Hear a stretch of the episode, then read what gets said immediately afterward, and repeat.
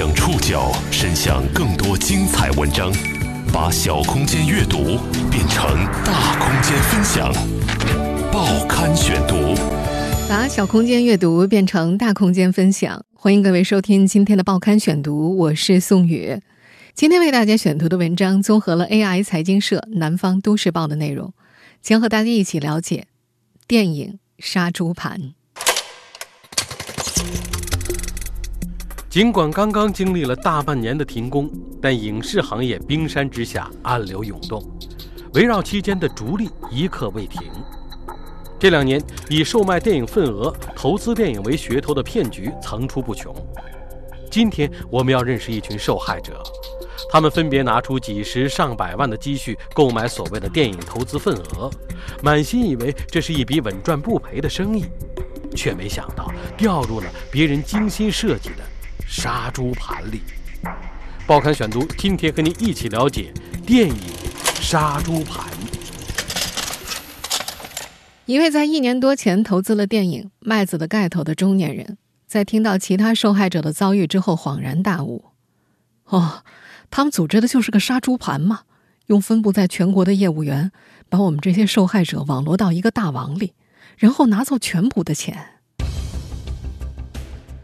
初步统计显示，围绕这部2019年11月上映的影片，已经至少有四十多人被套牢，被套牢者遍布全国各地。他们在真金白银拿出几十甚至上百万购买电影投资份额之后，发现这部文艺片成了他们的噩梦。不要说返利分红了，绝大多数人连本金都血本无归。在这个案例当中。组织杀猪盘的，并非这部电影的出品方，而是一家名为北京新月时代文化传媒的公司。新月时代是这部电影的发行方，其以电影投资为由，在全国各地兜售电影投资份额。在一个由四十多名受害人组成的微信群里，有人为他投入了上百万，如今欠下了数百万的高利贷，还有人人到中年妻离子散。在这些受害人当中，有企业中层，有个体户，还有退休老人。他们大多基于对业务员的信任，掏出积蓄，以为能够让自己的名字出现在大荧幕上，却最终成为下半生挥之不去的梦魇。这些掉入电影杀猪盘里的受害者，大多是通过各地的业务员接触到电影投资的。在业务员们的口中，投资电影份额俨然成为一项一本万利的好生意。报刊选读继续播出电影《杀猪盘》。对于人到中年的老潘来说，改编自鲁迅文学奖原著，在国外拿过奖，这几个标签好像是定心丸一样。更重要的是。那位向他推销电影份额的业务员还分析了《麦子的盖头》和《我不是药神》的相似之处。他告诉老潘，这两部电影都是在贵州拍完的，又拿了奖，并且还向老潘强调了前者创下的票房神话。老潘就这么动心了。业务员的话有一半是真的。公开资料显示，电影《麦子的盖头》由导演鲁坚自编自导，改编自。鲁迅文学奖获得者胡学文的同名中篇小说，讲述的是一个类似于秋菊打官司的故事，并于2018年拿下了蒙特利尔国际电影节的特别推荐奖。你要是想当我男人，你就把盖头揭了。妹子，我会用命陪你一辈子。我们现在听到的就是这部电影的预告片。2018年12月，老潘通过这位年轻的女业务员，先是投了两万块。随后又在对方的鼓励下不断加码，最终一共投入了二十四万。老潘是杭州人，在当地一家知名消费品公司做到中层，手上有点闲钱，于是便琢磨着如何以钱生钱。老潘说，二零一八年的时候，他通过微信摇一摇，摇上了一个年轻女孩。老潘说，这个女孩对他和他的家人关怀备至，没事儿会给老潘的女儿送礼物。还宣称自己在电影公司上班，能够搞到免费的赠票给老潘和老潘的妻子去看。回忆起和这个年轻女业务员相识的经历，老潘说，当时无形中就觉得这个人还挺高大上的，而且这么热情，对对方没有提防。一次聊天的时候，女孩提到自己的亲戚在电影公司当高管，最近拿到了一部电影的投资份额，问老潘要不要一起赚钱。老潘心里虽然有些犯嘀咕，但难免有些心动。后来听女孩说“我不是药神”的投资收益能够达到十倍或十几倍之后，老潘忍不住了。几经商议，老潘最终以二十四万的价格买下了麦子的盖头百分之零点五的份额。二零一九年三月四号，双方完成了纸质合同签署。合同规定，这部片子的投资金额四千八百万，宣发费用一千九百万。根据协定，老潘投资二十四万。占百分之零点五的投资份额。麦子的盖头将中国境内院线发行以及开发衍生开发权益全部授予北京星月时代文化传媒有限公司，而乙方作为参与的民事主体，其收益分配直接和票房挂钩。很快，老潘就向北京星月时代文化传媒有限公司完成了二十四万的汇款。不过，那位女业务员没有告诉老潘的是，电影票房收益分成分为多个环节，扣掉电影专项基金和院线分成，电影出品公司也就是制片方的净收益一般只是全部票房收入的百分之三十左右。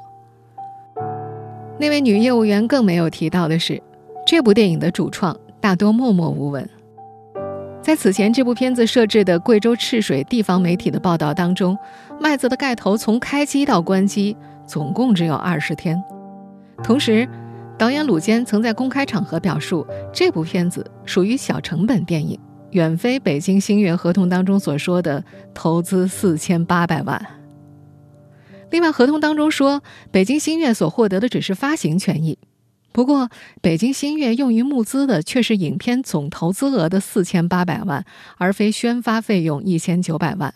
也就是说，老潘的二十四万本身所占的份额就已经被稀释过了。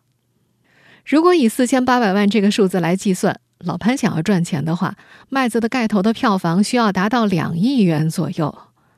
这个票房数，对于一部小成本的文艺片来说，简直就是天方夜谭。在决定投资、完成汇款后，老潘和其他投资者一样，满心期望着借此赚上一笔。但电影的公映很快打碎了他们的美梦。原先热情的业务员再也联系不上了。报刊选读继续播出电影《杀猪盘》。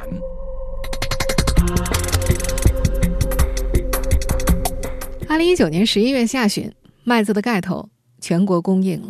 没特别没事，到时候给广东打工赚了钱回来，再把你赎回去。老潘很快就发现事情不对劲儿。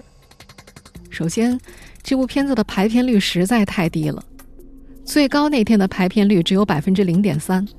他去杭州各个影院问了一圈，发现整个杭州只有一家影院有排片，还只排了一场。联系之前那位热情的女业务员，发现对方把自己拉黑了。这个中年男人意识到，他可能受骗了。远在青海的另一位投资者平姐，则是在电影上映之后打不通业务员电话时，意识到自己可能已经被套牢。很快，通过社交媒体，老潘和平姐联系到了麦子的盖头四十多名个人投资人。这些个人投资人的总投资金额超过一千五百万，其中还有退休的老人。投资额最高的一位。投了两百九十万，甚至还有投资人被业务员股东借了网贷。那位业务员告诉他，赚钱的机会不能错过。在和其他受害者们交流之后，老潘和平姐他们发现，这些业务员们大都与相似的套路接近投资人。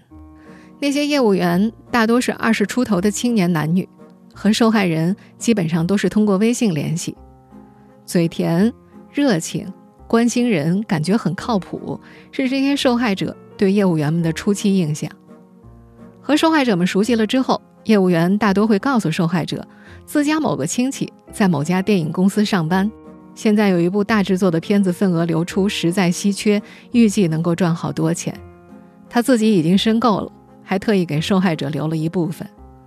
比如，在取得萍姐的信任之后，那个亲昵的管萍姐叫姐姐的男性业务员就信誓旦旦地宣称，这部电影的票房已经保底发行一点五亿了。萍姐想着，既然有保底，那就当放到银行当个活期吧。但是，受害者们在汇出钱之后，业务员们几乎无一例外地消失了。萍姐曾经找到对接自己的男业务员的出租屋。发现对方除了性别、年龄之外，其余几乎全部作假。他还发现这些业务员通常采用的都是假身份。另一位投资人在接受采访的时候透露，那些销售电影份额的业务员之所以会这么殷勤，在于他们和涉事的影视公司签署了居间协议。一份居间协议显示。乙方业务员负责承销甲方影视公司旗下的影视项目，其居间抽成可以达到百分之五十二。也就是说，单笔四十八万的投资，业务员自己的抽佣就可以达到二十四万，剩下的百分之五十有百分之四十是被影视公司拿走了。因为业务员们在影片上映之后都失联了，跑了和尚还有庙，投资人们开始联系北京星月。他们开始怀疑，北京星月真的参与了这部电影的投资吗？自己的钱到底是不是用来拍电影了？二零一九年十二月二十二号，电影导演鲁坚在微博当中回应：“麦子的盖头的国内院线发行权已经于二零一八年十月卖断给了北京星月，并称保留自己对北京新月的追诉权利。”做出这份微博声明之后，鲁坚就没有再对此事有公开回应。AI 财经社曾经尝试通过微博私信联系对方，但一直没有收到回复。天眼查数据显示，北京星月时代文化传媒有限公司注册于北京房山，其最大的股东是一家名为北京八八资讯科技有限公司的广告公司，持股百分之七十五；第二大股东为法人江喜庆，持股百分之二十五。北京星月时代注册于二零一七年，宣称自己是一家文化传媒公司。不过，从其官网首页来看，其更像是一家玉石电商公司，有“玉文化”和“商城”两个子页面，都在销售玉石产品。北京新月时代与电影行业唯一的交集，便是老潘他们参与投资的《麦子的盖头》。《麦子的盖头》开拍于二零一七年三月，而二零一八年十月，新月时代以发行方的身份参与了电影的宣传。目前还可以找到电影发布会上新月传媒的董事长刘冰和导演鲁坚、制片人乌超的合影。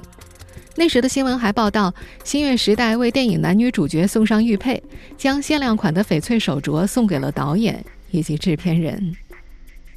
这些衍生品随后也出现在了麦子的盖头的投资协议里，可以通过购买衍生品的方式成为业务员口中的电影投资人。二零一九年十二月，意识到自己受骗之后，萍姐等人联合其他七名投资人前往北京房山报案，才发现已经人去楼空了，办公地不是那个公司，连人也没有找到。老潘、萍姐他们的遭遇并不是孤立，尤其最近一两年，打着销售电影份额幌子的骗局层出不穷，很多掉入陷阱的受害者并不清楚。在业内人士看来，电影行业涉及多个环节，能赚钱的本来就不多。报刊选读继续播出电影杀猪盘。一位电影公司的高管在接受采访的时候提到，主控方让出一部分份额以充裕现金流，其实是电影行业内正常的操作方法。但他也承认，目前市面上。不乏有很多项目，就是希望在电影上映之前，把百分之六十甚至百分之七十的份额都卖掉。在这位高管口中，每一块卖出的份额都是有溢价的。有些电影光靠溢价卖份额，就已经把成本收回回来了。还有业内人士表示，像普通投资者兜售电影份额，主要靠的就是信息买卖双方的信息差。电影作为贯穿上游制作。到下游发行的重运营模式，每个环节都有可能踩雷。每年上映五六百部电影，能赚钱的本来就不多，而且票房热门项目大多不会向外售卖份额。广州城市职业学院电影技术学院院长陈宇哲在接受南方都市报采访时也提到，在电影行业之内，只有极少数电影可以做得到收益率很高。在前面提到的那位业内人士看来，在电影圈内，投资电影份额稳赚不赔是没法想象的，稳赔不赚还差不多。但这些内幕，一般的普通人无从了解，他们大多被销售电影份额的业务员们口中稳赚不赔的谎言所诱惑。在陕西开有一家饭店的林欧，在这两年就陆续通过四个业务员投资了八部电影。合计投入了一百多万。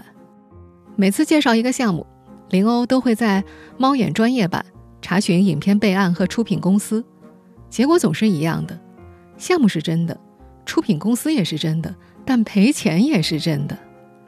林欧投资的八部电影票房业绩都没能覆盖制片成本，也就是林欧无法获得回报。按照合同约定，他也没有办法拿回本金。在林欧参与的这些所谓的电影投资当中，有些已经被警方认定为集资诈骗。就在二零一九年十一月，林欧接到了福建闽侯警方打来的电话，要求他协助一起电影集资案件的调查。那部名为《两块钱之前途太囧》的电影，号称请来了范伟、林志玲做主演，有周星驰旗下的公司参与，拿走了林欧数十万的投资。在接到警方的协查电话之后，林欧向那位女业务员询问其他电影投资的结果，对方就再也不回他的信息了。根据福建警方当时透露，那起案件涉及的全国受害人大约有两百人，涉及资金五千五百多万，受害人遍布全国二十九个省、自治区、直辖市。实际上，类似的相关骗局近些年屡有发生。除了电影本身不赚钱之外，一些大片像《囧妈》。《唐人街探案三》、姜子牙等都曾被爆出被骗子冒名转卖投资份额。二零一九年五月二十二号，导演徐峥在微博上发布了关于电影《囧妈》被冒名销售投资份额的严正声明。当时就有媒体调查发现，即便徐峥本人已经发声明了，网上仍然一度有人售卖《囧妈》的项目收益权，号称五百万起投。而在今年春节档前期，《唐人街探案三》也曾经辟谣其有电影份额售卖的消息，表示只有出品方万达等公司才有投资权。姜子牙，这都多少年了？再失败，咱们什么时候回昆仑呢？我们现在听到的是姜子牙的预告片。今年八月，这部原本应该在春节档上映的动画电影，终于宣布定档二零二零年的国庆档。但与此同时，关于姜子牙电影投资份额的骗局再起，在一些贴吧当中不乏“姜子牙投资多少？还有份额吗？多少起投？”的提问。此前就有新闻爆出，有所谓销售姜子牙投资份额的业务员直接带着客户前往光线总部参观。实际上，根据第一财经报道，早在去年九月份。姜子牙的出品方光线传媒就已经发布声明，强调未将姜子牙影片的投资份额授权给任何公司、机构或个人，提醒广大投资者提高警惕，谨防上当受骗。不仅赫赫有名的电影大 IP 被骗子利用，一些电影圈的名人也成了骗子搂钱的幌子。就在不久前。AI 财经社记者获得的一张微信截图显示，有一位售卖电影投资份额的业务员，甚至向客户宣称自己有吴京最新电影的份额。在那位业务员天花乱坠的描述当中，这部电影有军方背景，甚至连航母都能借出来出镜，还宣称啊，因为这部电影，吴京直接停了《战狼三》了。有资金的话，你就大胆的参与吧。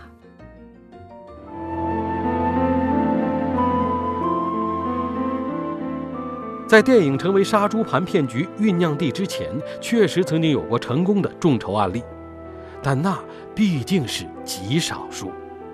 报刊选读继续播出电影《杀猪盘》。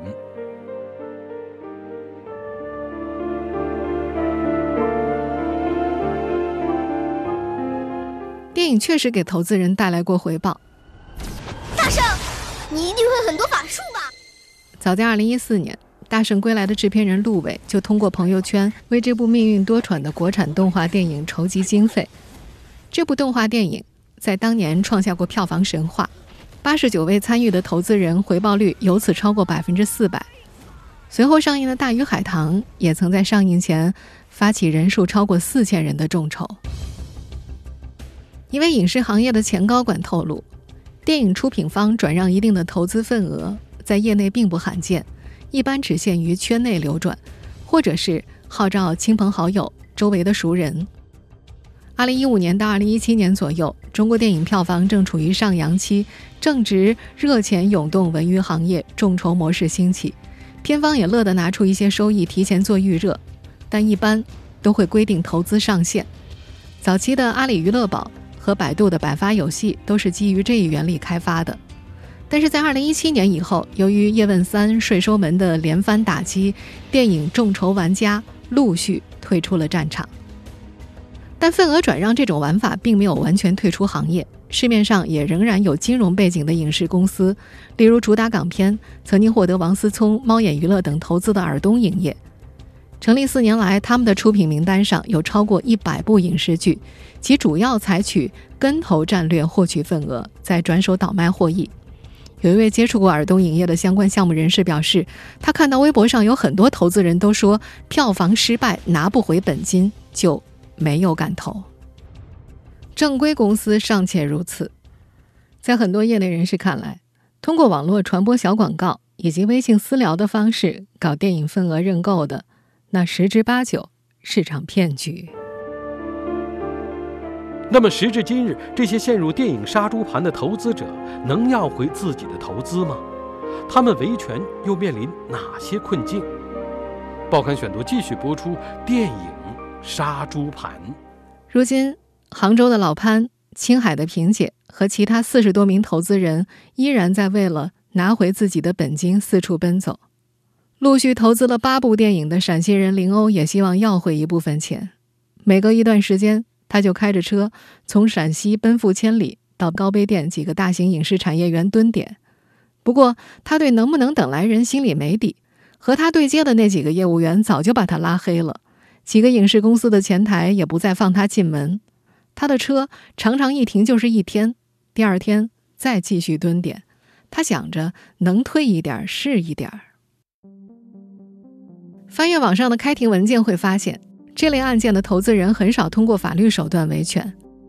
二零一九年十二月，萍姐和林欧等一干投资人以合同纠纷为由，向北京房山区人民法院递交诉状，要求被告北京星月退还投资本金。不过，房山区人民法院以其可能涉及刑事犯罪，不属于经济纠纷，驳回了萍姐和林欧的诉求，并要求。相关材料移送公安机关或检察机关，但是萍姐他们所在的地方公安则以签署合同为由，按照经济纠纷来处理这个案子。为了讨回投资，萍姐和林欧他们四处碰壁，案件进程极为缓慢。北京大成哈尔滨律师事务所律师朱成宝在谈到这个案子时说：“如果项目确实的话，且无法查证是否存在超募或者刻意隐瞒。”这种案件的追诉难度是极大的，因为投资本身就是有风险的。站在受害者的立场，想证明这个合同非法或无效非常难。而且，投资人和业务员也不是强制关系，也就是说，只要甲方公司能够认定所有资金都是正常使用，萍姐和林欧就只是投资失败。一般报案也大多是以经济纠纷来受理的。在萍姐看来，这就等于说，这个电影上映以后，他就洗白了，只是你投资失败。在受害者们聚集的微信群里，有几个投资人倒是已经拿回了退款。在老潘看来，那都是为了分化被套牢者的策略。比如，一位常州的女投资人就拿回了本金，代价是撤案以及和业务员达成和解。有的人投的少，公司也退了。但幸运，不属于仍在坚持上诉的林欧、萍姐和老潘他们。他们和四十多位投资人仍然处于沮丧和愤怒的后遗症里。在珠宝律师看来，由于投资人分散且多，资金流向链条长且难以追溯，这类案件常常认责难度大，而且追诉时效通常比较长。投资电影改变了陕西人林欧的生活。原本他已经打拼多年了，过上了有房有车的生活，现在不得不每个月要还接近两万的信用卡。为了讨回本金，他还时常在北京和陕西两地往返奔波。这个曾经热爱电影的中年男人不敢再和别人聊起电影这个话题。他说：“这个事儿估计能够伴随自己一生，自己现在真是过的不是人过的生活。”